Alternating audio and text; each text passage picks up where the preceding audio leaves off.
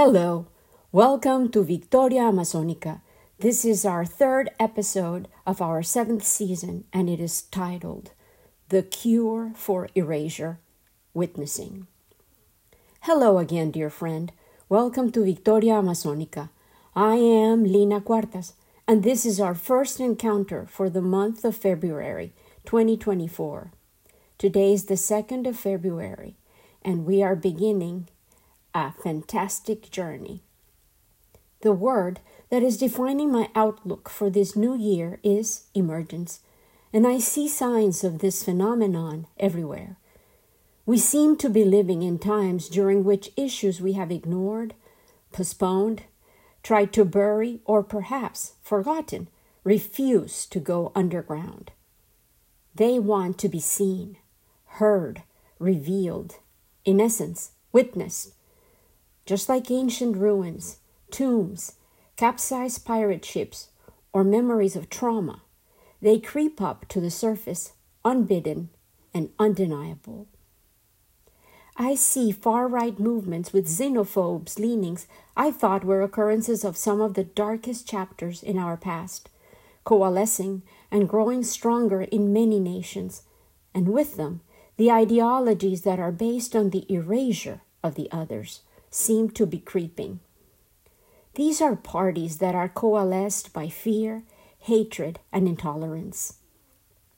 These associations, based on alienation, carefully choose the others that they have decided to blame for the upheavals, changes that are unavoidable, and complications that we ourselves have set in motion and have no more effective control over than we do over the weather and geological phenomena.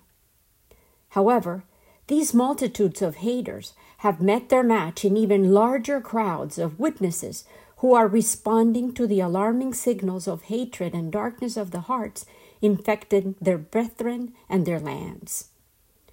Erasure can only be implemented when witnesses stay silent when voices consent and stay muted, when consciences are muzzled, sometimes willingly, and each one of us doesn't choose to look with wide open eyes to the symptoms of dysfunction, destruction, denial, and elect to respond with attention, with an open heart, mind, and eyes, and dare to open our mouths in dissent and hold up our hands with the universal signal for enough.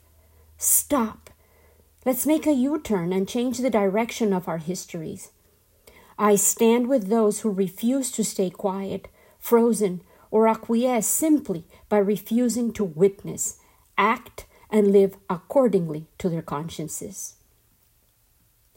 Looking back at history reveals that these cycles of domination, erasure, and war have been enacted throughout our history as a species, and unless we study their causes, consequences, and elect to change our behavior, the real test of whether learning has in effect occurred, we will simply reenact the tragedies that have been sung about, written, and repeated throughout our lives. Yet, voices in the past and the present persist in telling the stories, threading the weave of repetitive behaviors, and from the underworld the dead also seem to whisper ever more loudly, Brethren, wake up, mature, evolve. The tools for coexistence, sustainable living, and collective collaboration exist already.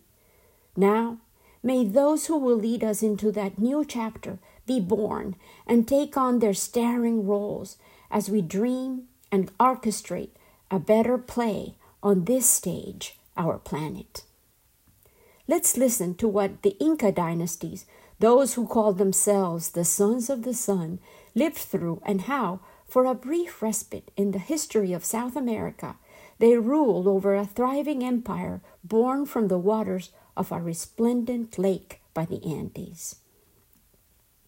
Loren McIntyre titles the second chapter of his book, The Incredible Incas and Their Timeless Land, The Sons of the Sun, and he illustrates it with a fuzzy overhead shot of the island of the sun, rising above the waters of Lake Titicaca. It was there, specifically, that, according to legend, the sun god Inti created the first Incas. They were restless, as we have already heard, and they eventually wandered north, founding the dynasty at Cusco. O sun, my father, let thy sons, the Incas, be conquerors and despoilers of all mankind. We adore thee and offer this sacrifice. Thus, the Incas prayed to the sun, creator of their dynasty, according to Father Cobo, and ordered subject peoples to honor the sun above all local gods. The dictum was easy for devout Highlanders to accept. Almost anyone would adore the sun after spending a night two miles or more above sea level. Bone biting cold descends in the Andes the moment the sun sets, and, so the Incas believed, begins its night long swim beneath the earth. Loren McIntyre tells us about his own adventures on Lake Titicaca. He says, I used to troll for giant trout in a cabin cruiser. Gales sweep down at dark from the snows of the Royal Range. It was miserable to be caught at midnight bucking big waves out in the 3,200 square mile lake. I liked to anchor before dusk in a tall bed of totora, the reed used for making Inca style boats. At dawn, when trout fishing was best, we were loath to leave our warm sleeping bags. Often I wiped condensation from a porthole and winced to see Aymara Indians, muffled to the ears, break a crust of ice at the water's edge with their bare feet. Then they would wade to the reed boats, pole out beyond the totora, and bait fish lines marked with wild geraniums tied to a bundle of floating reed. The sun, bursting over the glaciered peaks, quickly banished the chill. Blood and sap quickened. Ducks quacked overhead. Red specks of ponchos moved across distant brown hills, and sails on unseen hulls poked over the curve of the horizon. Soon a fireball glared from a cobalt sky, and its image danced on the water. Tie on that big straw hat, we would warn a fair skinned guest, or you'll soon get badly burned. On Titicaca, the skin of an Aymara Indian looks like scorched leather. Our trolling spoons caught the sun's rays and sent them darting through clear green water. Rainbow trout, weighing 20 pounds, attacked and made the reel zing. The trout were 20th century transplants, the Incas had scooped up schools of little fish called suche, boga, and carachi in cone shaped nets. Here, I, Lina Cuartas, must share my own memories. My family and I traveled to Lake Titicaca and witnessed a golden trout farming operation which our own hotel's owner was implementing on the fertile waters. I wonder how he is coping nowadays because the lake levels have dropped dramatically and the water has been contaminated by the growing urbanization of the area. I will post some pictures of the floating hotel where we stayed, which reminded us of the life aquatic and the unforgettable glory of the trouts under the blazing sun of the Incas. Loren McIntyre continues to tell us about his own aquatic adventures. Our boat, the fastest on the lake, helped me to explore almost every cove, cliff, and river mouth of Titicaca's hundreds of miles of shoreline and landed me on a score of its islands. Some were uninhabited, some studded with stone temples and terraced by unknown peoples. One supported a thriving reed boat factory, and on another, the island of the moon, a prison stood among ruins. The Isla del Sol the island of the sun, clutches Lake Titicaca like a tentacled monster. Soldier Chronicle Cieza de Leon recorded the belief that the island was the birthplace of the Inca universe. The ancients hold that while all was in utter darkness, there rose from this island of Titicaca a resplendent sun. For this reason, they held the site to be holy, building there a temple in honor of the sun, putting in it virgins and priests with great treasures. From Titicaca came the founder of the Inca dynasty, Manco Capac, and his sister wife, Mama Ocllo, according to one prominent legend of many that the early chroniclers heard. Indeed, Bolivians today insist that the first Incas did come from the Titicaca region, and the legend is still taught in Peruvian schools. Garcilaso related it this way The sun, seeing that men lived like wild animals, took pity on them and sent to earth a son and a daughter, Manco Capac and Mama Ocllo. They would show men how to build villages and make use of the fruits of the earth. Giving them this mandate, he placed them in Lake Titicaca. The sun told Manco Capac and Mama Ocllo to wander where they wanted and presented them with a golden staff, two fingers thick.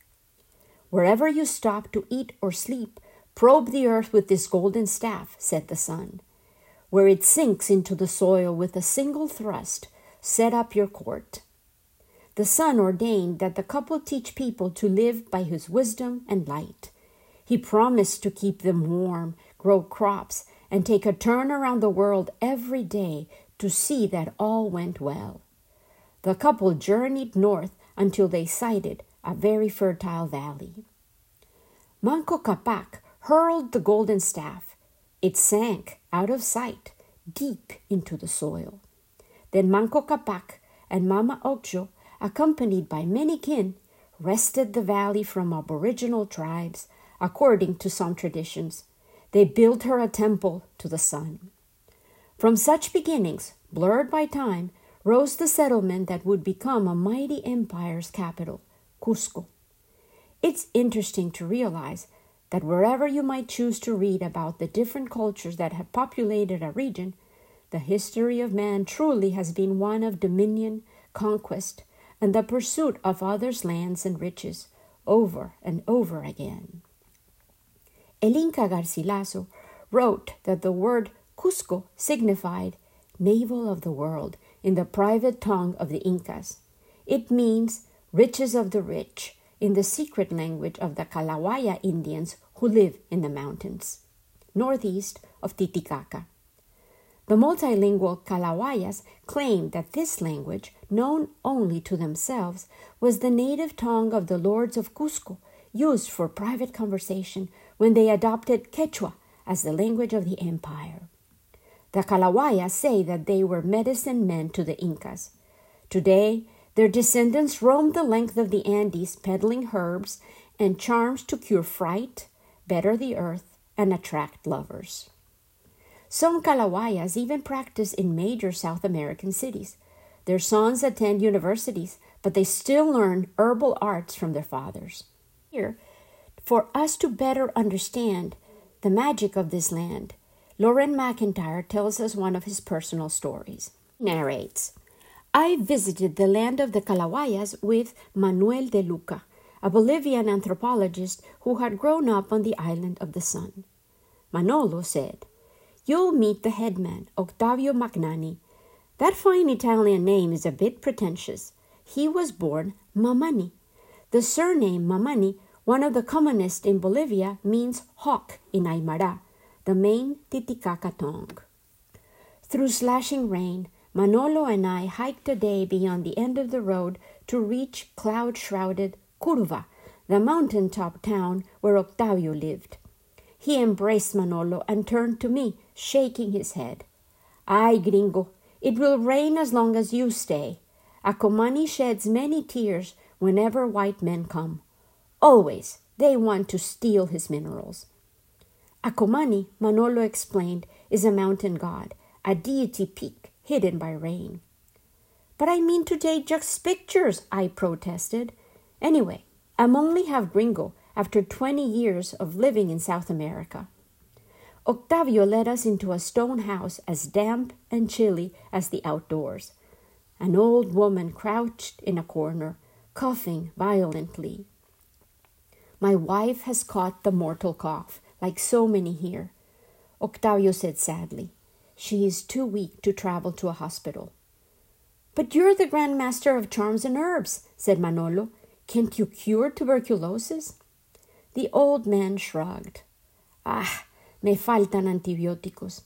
I have no antibiotics. Yet, I shouldn't have questioned Octavio's powers, for the mountain god let up on the rain.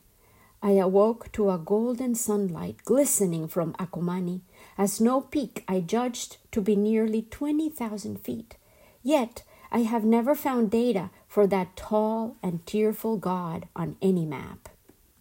On all sides of Curva, up to 13,000 feet, the mountains were terraced for farming long ago by what surely was a far larger population than lives there now.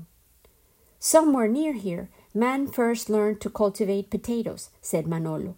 The Aymara language has about 200 nouns for the potato, all sizes, colors, and textures.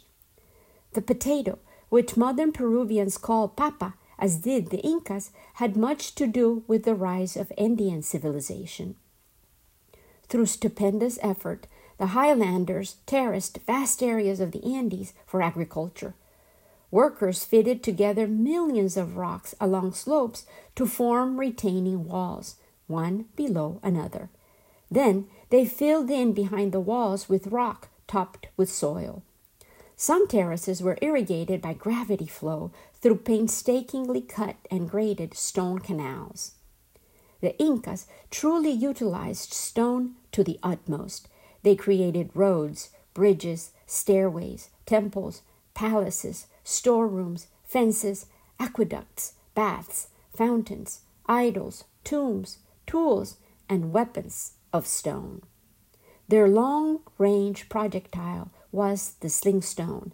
Pebbles can be picked up everywhere, while good wood for bows does not grow in the Andes. The lasting monuments of the Incas, their cities and fortresses, were fashioned of stone. Numerous ornamental Inca thrones carved in rock outcroppings can be seen around Cusco. I, Lina Cuartas, have some unforgettable photos of my family meditatively sitting on such thrones. I will share them on our Facebook page. Loren McIntyre continues Tradition holds that Manco Capac, first Inca or ruler in this specific case, turned into stone when he died sometime before AD 1300. He was the only Inca who was not mummified.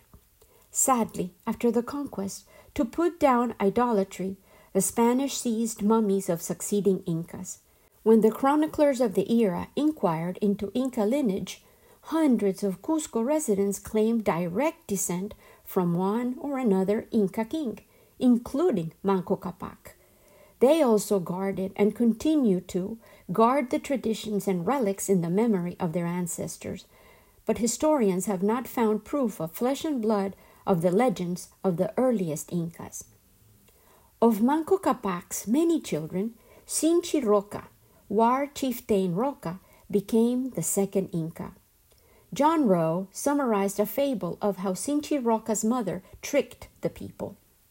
She spread the word that the sun was about to send them a ruler, and then, when all had assembled to see, she brought forth her son from the mouth of a cave, dressed in cloth covered with golden bangles. Dazzled by the vision, the people accepted the boy as a heaven sent ruler. I have seen on display in Lima's famous Mujica Gallo Museum a garment from a coastal grave which recalls Sinchi Roca's shining mantle, a tunic completely sewn with thousands of thumbnail sized plates of beaten gold.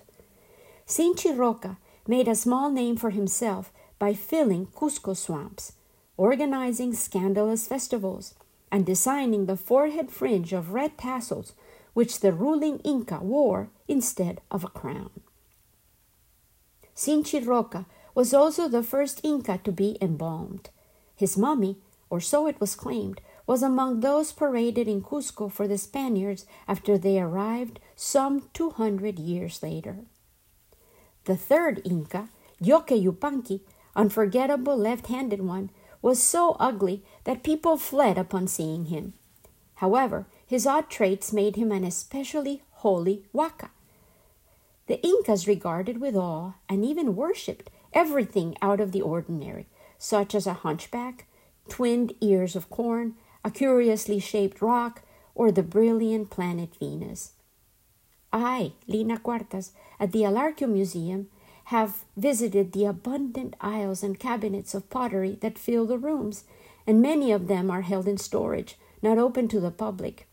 They hold figurines of peculiar individuals, Siamese twins, those with deformed and trepanated skulls, elongated ears, humorous face expressions, and unique features. There is also a special section with numerous pieces of erotic art frozen in time as clay figurines, pots, and effigies. The predilection for the intriguing multiplicity of expression of the human condition was definitely inspiring for the highly gifted and dedicated ceramic artists of the many successive cultures of Peru. McIntyre continues his description of the Inca dynasty, chronicling how even Lloque Yupanqui, the unforgettable left handed one, who was so ugly that people ran away when they saw him, managed to procreate an heir. When Lloque Yupanqui seemed incapable of begetting an heir, consternation swept the small kingdom. The Inca's Coya, the principal wife, became melancholy and took to drink, wrote Felipe Guaman Poma de Ayala, a 17th century Indian artist, about his drawing of that sad queen. As the end of a lusterless reign approached without hint of an heir, an oracle recommended that the old Inca try once more. A younger Coya, wife, also was suggested. The chief of a neighboring state cherished a daughter whom he thought so beautiful that no one would be good enough for her. But then he changed his mind when the son of the sun bid for her hand. The oracle definitely knew best. Lloque Yupanqui managed to have a son. His son, Mayta Capac, became the Hercules of Inca legend. He leaped from the womb three months after conception, robust and with teeth, and he grew so that in one year he had the physique of eight or more. And at two years he fought with big boys and hurt them badly. All this seems fable, but I write what the natives so strongly believe they would kill those who contradict them. So reported Captain Pedro Sarmiento de Gamboa, the cosmographer of the kingdoms of Peru, appointed by the Spanish viceroy to record the oral history of the Incas. Sarmiento's history, including information gathered on a viceregal tour of the realm, truly stands alone. He read the text in Cusco to 42 Indians of various factions, some old enough to have been schooled in Inca tradition before the Spaniards came. Their corrections were incorporated in the copy that was sent to King Philip in 1572. Sarmiento wrote that, at a very tender age, Mayta Capac killed some Cusco aborigines, the valley's pre Inca people, provoking an uprising which the Inca lords barely managed to quell. As a result, said other chroniclers, the child prodigy was hastily given the customary maturity ceremony. The rite involved llama sacrifices, flagellation, a foot race, and the bestowal of a sling, shield, mace, and finally the piercing of his ears. Then he was awarded his adult name and his wara, breech clout, which covered male's loins. The high Inca nobles were easily distinguished by their short haircuts and huge earplugs. He who had the largest ears was held to be the finest gentleman, noted Pizarro's cousin, astonished to see Inca earlobes that touched the shoulder. Another Spaniard observed that some ear discs were as wide as a large orange. Despite his reputation for belligerence, Mayta Capac made no attempt to push the Inca state beyond Cusco, a valley so narrow that it could be walked across from the eastern hilltops to the western in four hours. Although chiefs from faraway nations did visit him in Cusco, Mayta Capac's preoccupation, according to one story, was the study of wizardry. At his death, the Council of Nobles elected his son, Capac Yupanqui, to be the fifth Inca following the Inca custom of naming the most capable son, not necessarily the firstborn, as an heir. With Capac Yupanqui, unforgettable king, Inca history begins emerging from legend. Some chroniclers say that he was the first Inca to engage in battle and exact tribute from tribes beyond the hitherto insignificant valley of Cusco. A sortie of a day or two in any direction from Cusco took Capac Yupanqui's marauders into territory of tribes who spoke different languages. Some 200 miles southeast, two states controlled by the Colla and Lupaca tribes held the Titicaca shores. Almost as far to the west, the belligerent Chancas threatened neighboring tribes. The Chancas lived near the heart of a long forgotten civilization to which archaeologists have given the name Wari. From AD 600 to 800, the influence of the Wari culture, some say empire, spread from the central highlands to nearly all of Peru. Wari technology and urban planning left a stamp on the Peruvian Andes to today. One Wari provincial center and stores depot, Piquillacta, or Flea Town, stands beside the highway to Titicaca, 30 minutes' drive from Cusco. The fieldstone ruins fill about a square kilometer. When Capac Yupanqui died and was mummified, emissaries came from afar. They attended his funeral rites and the enthronement of his heir, Inca Roca, sixth of the dynasty and the first ruler to add to his name Inca, a term of nobility. Inca Roca conducted the affairs of state from a throne better described as a royal stool, a concave seat about eight inches high, carved of red wood and covered with fine cloth. A taller chair would have been impractical for him as for commoners, since Andean man used no table. Then, as today, he ate from a cloth or a mat spread on the ground. What was on the menu? The three main staples in Inca meals, or in any soldier's knotted bundle of rations for that matter, were drawn from public granaries sara, corn, chuño, dehydrated potatoes, and quinoa, a relative of the pigweed. In the Andes, where climate varies from polar to equatorial in four vertical miles, these dried foods came from different elevations. Surpluses were stored for use in time of famine or war, when the soldier farmer had to abandon his land.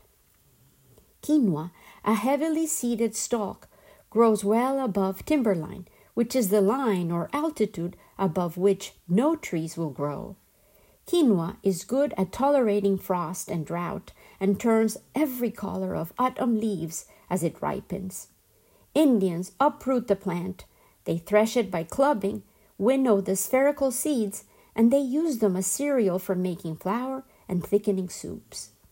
Since ancient times, Indians have produced dehydrated potatoes in June when the Andean day is warm and cloudless and night temperatures fall below freezing at 12,000 feet.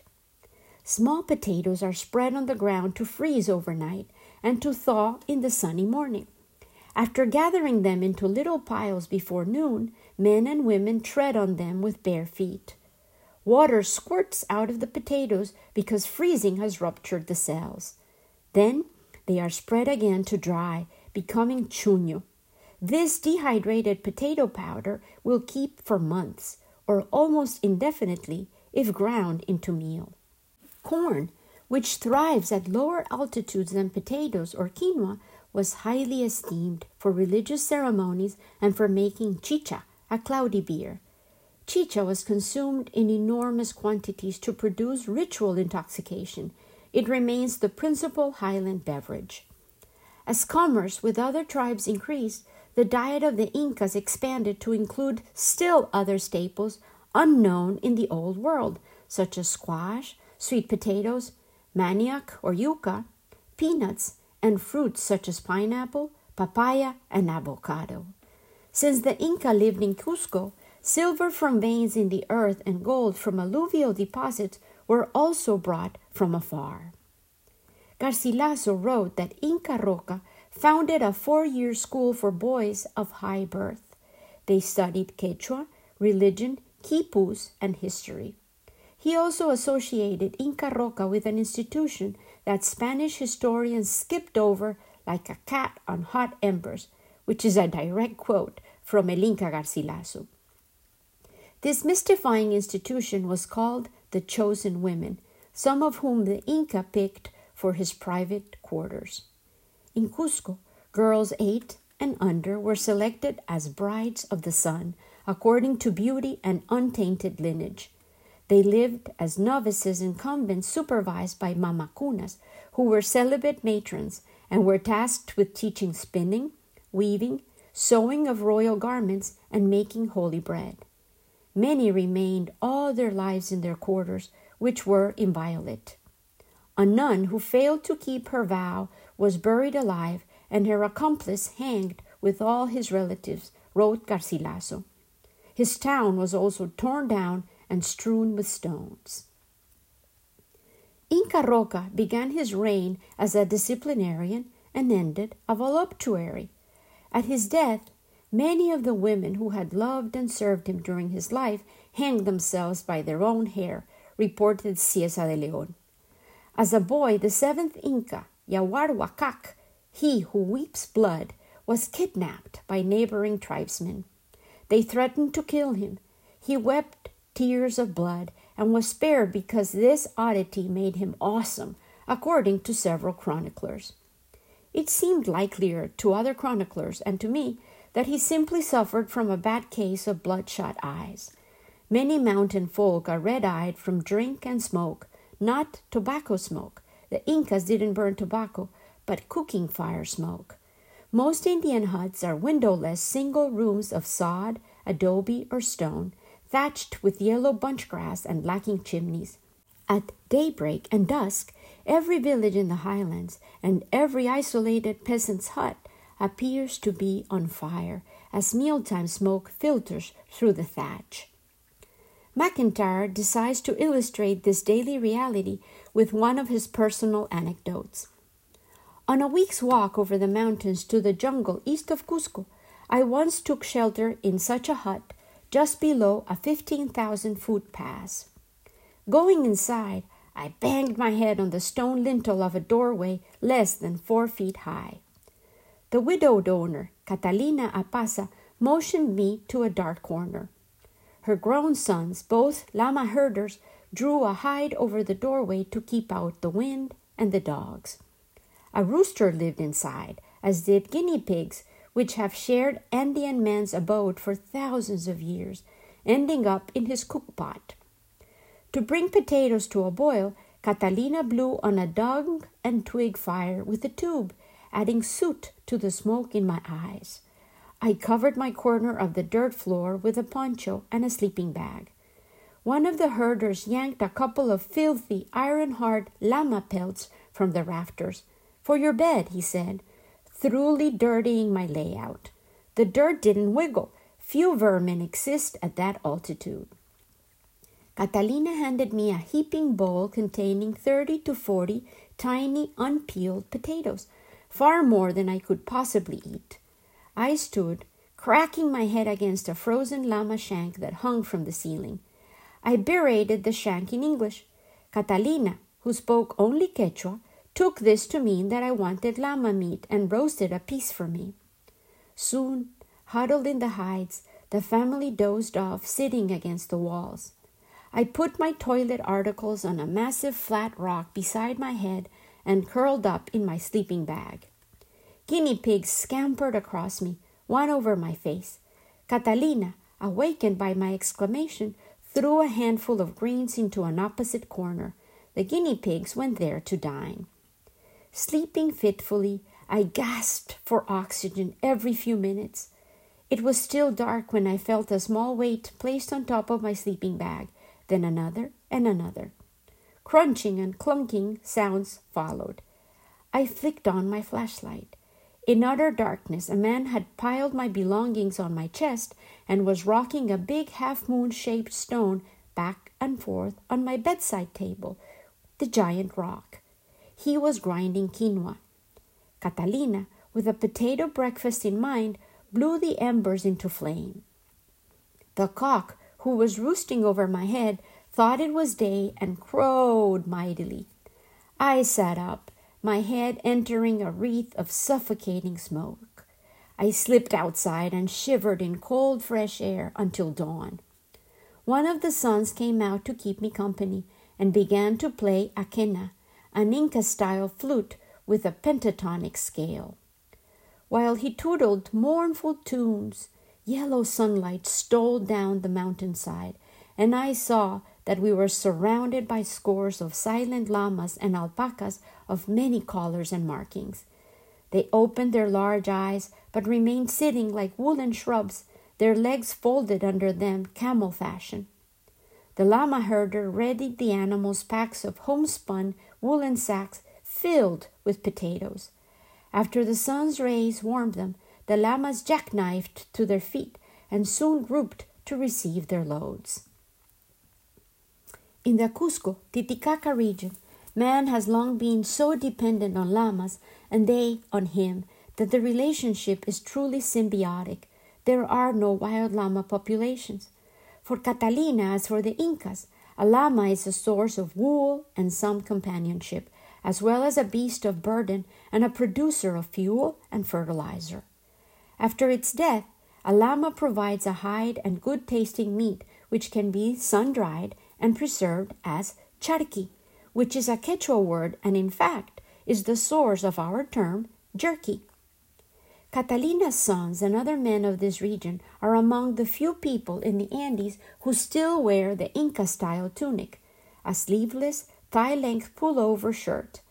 However, their forebears, high altitude dwellers, remained outside Inca influence until after the reign of the eighth Inca. As a prince, that future ruler claimed to have seen Viracocha, the Lord Creator, in a dream. Upon becoming Inca, he presumptuously took the name of Viracocha for his own. Considering himself predestined for greatness, Viracocha Inca set out to conquer everyone around Cusco. Viracocha Inca liquidated chieftains, destroyed rebellious towns, and formed alliances with the Lupacas, who lived near Lake Titicaca, as well as with the Quechua nation on the west bank of the Apurimac Gorge. Very quickly, this earthly Viracocha's fame spread. But the powerful Chancas, who lived two weeks' march west of Cusco, considered the Incas mere upstarts who absurdly pretended that the sun was their father. The Chancas believed themselves to be descended from the puma and wore feline heads on top of their own, wrote Garcilaso. They plaited their long hair in many tiny braids, and they used fierce war paint made of vermilion from the mercury mines in Huancavelica. For years, the Chanca chieftains, one called himself Lord of all the earth, edged ever closer to the Inca capital, swallowing up the Quechua nation en route. Finally, a Chanca general demanded Cusco's capitulation, lest he dye his lands in Inca blood. Viracocha, by then old and enfeebled, abandoned Cusco, he withdrew to a fortified country estate, accompanied by his women and a weak Sybaritic son, Urcon, whom he had chosen as his successor. It was AD 1438. Two centuries' rule of Cusco by the Inca dynasty seemed fated to end that year.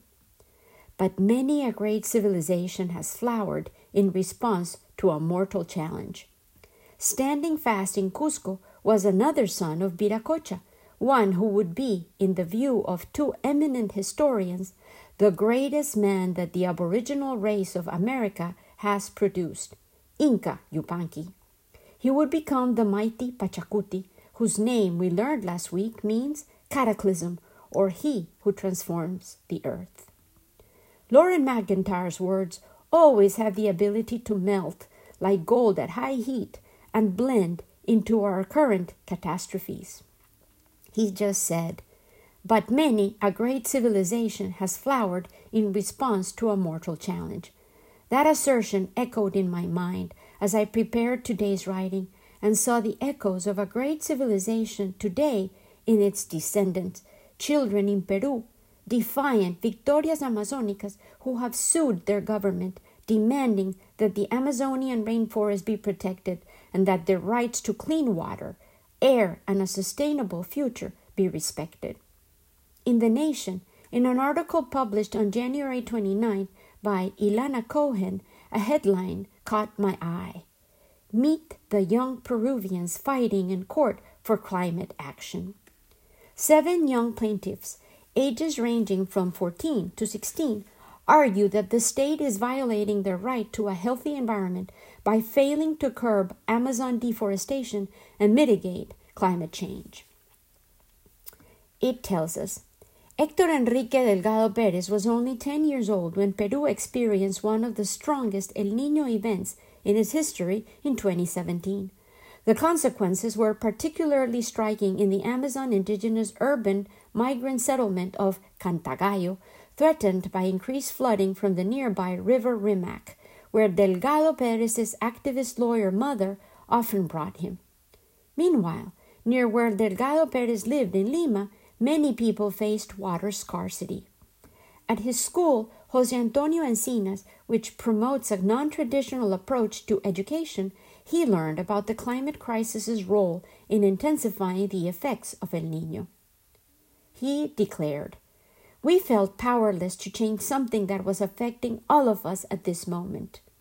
He had conversations with his classmates, and he was moved to action Delgado Perez joined a boundary breaking legal case coordinated by a peer's father, Legal Defense Institute attorney Juan Carlos Ruiz Molleda, who was inspired by his two young daughters, also plaintiffs, and a similar case in Colombia. Now, amid yet another year of stronger El Nino effects and record breaking heat, Delgado Perez is one of seven youth plaintiffs in Alvarez et al versus Peru. Among the actions they seek through a court order is a concrete plan from the state for achieving net zero deforestation in the Peruvian Amazon by 2025, for regional governments to form related plans incorporating climate adaptation and mitigation measures, and for the state to halt deforestation on public lands. Today, as Delgado Perez and his peers eagerly await a ruling, the growth of the Fridays for the Future movement and the momentum of youth led and human rights based climate change lawsuits worldwide provide renewed hope for their four year old case. Most recently, U.S. youth plaintiffs saw historic success when Montana's refusal to consider climate change impacts in permitting fossil fuel projects was deemed unconstitutional in Held versus State of Montana. Yet, the young Peruvians face unique obstacles in their fight for a stable climate in a global South country. While raising key considerations around intergenerational justice, the Alvarez case also highlights questions of fairness concerning countries' obligations to curb emissions and conserve natural resources. How the case unfolds could have repercussions for future climate litigation and political action both within and beyond Peru. Just last year, Colombia and Chile petitioned the Inter American Court of Human Rights for an advisory opinion on states' obligations regarding climate emergency and human rights, while the International Court of Justice is developing an advisory opinion on states' climate obligations globally, following advocacy from the small island state of Vanuatu. Addressing climate change in Peru as Climate Action Tracker's analysis reflects, entails more than avoiding fossil fuel use. Crucially, it requires conserving natural resources that mitigate or, if disturbed, exacerbate the climate crisis. Peru contains 13% of the Amazon, one of the world's most indispensable carbon sinks. For these reasons, the Peruvian youth want to see major policy change in Peru for Amazon conservation and climate action similar in scale and nature to that won by young people in their neighboring country. In the landmark 2018 decision in Future Generations versus Ministry of Environment and others, the Supreme Court of Colombia ruled in favor of young people who had sued the country's Ministry for the Environment, agreeing that government inaction on climate change and deforestation violated the youth's rights. The remedy provided to the youth plaintiffs included their participation in developing a plan for Amazon conservation. They feel like legal objects, not subjects, said Ruiz Molleda of the Peruvian plaintiffs, referencing the personal stakes of the case for them. He emphasized the value of Alvarez for making their voices, typically excluded from political or legal decision making spaces, heard about an issue that disproportionately affects them. Either way, Delgado Perez sees the moment as a crucial opportunity for those not already involved to join the climate movement. In addition to urging his fellow youth to speak up for their future well being, he issued a challenge to older generations. How do you feel knowing that nothing is being done about a situation that will harm your children and your grandchildren?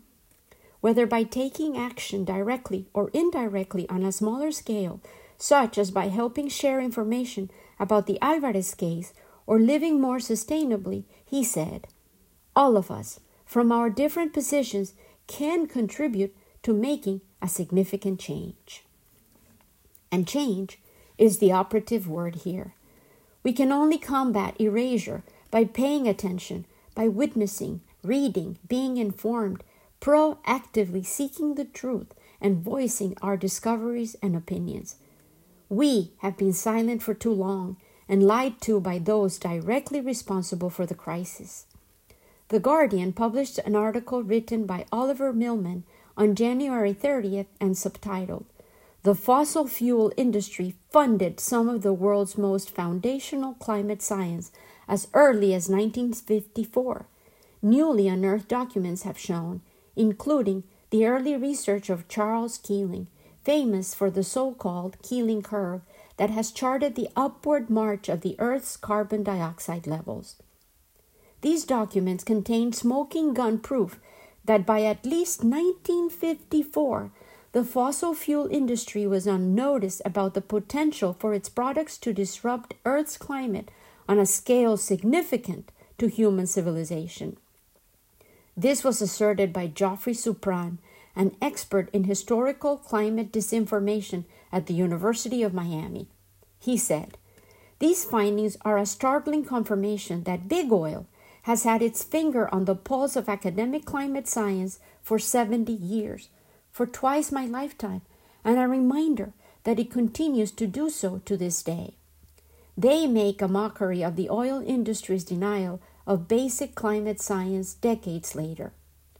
Previous investigations of public and private records have found that major oil companies spent decades conducting their own research into the consequences of burning their product often to an uncannily accurate degree. You just come back to the oil and gas industry again and again. They were omnipresent in this space, he said. The industry was not just on notice, but deeply aware of the potential climate implications of its products for going on 70 years. Moffitt also said that the documents add further impetus to efforts in various jurisdictions to hold oil and gas firms legally liable for the damages caused by the climate crisis. Here I quote There is overwhelming evidence the oil and gas industry has been misleading the public and regulators around the climate risks of their product for 70 years. Trusting them to be part of the solutions is foolhardy. We've now moved into an era of accountability. And here I speak. Accountability starts with honesty, acceptance, and the willingness to restore the damage done. Those individuals and corporations who profited from their love of combustion and fuel have caused the damage I heard this week described as the Pyrocene, the era of fire in which we live, which I prefer to the alternate Anthropocene. They who have extracted, demolished, and burned to their heart's content must respond with responsibility spelled as a hyphenated word.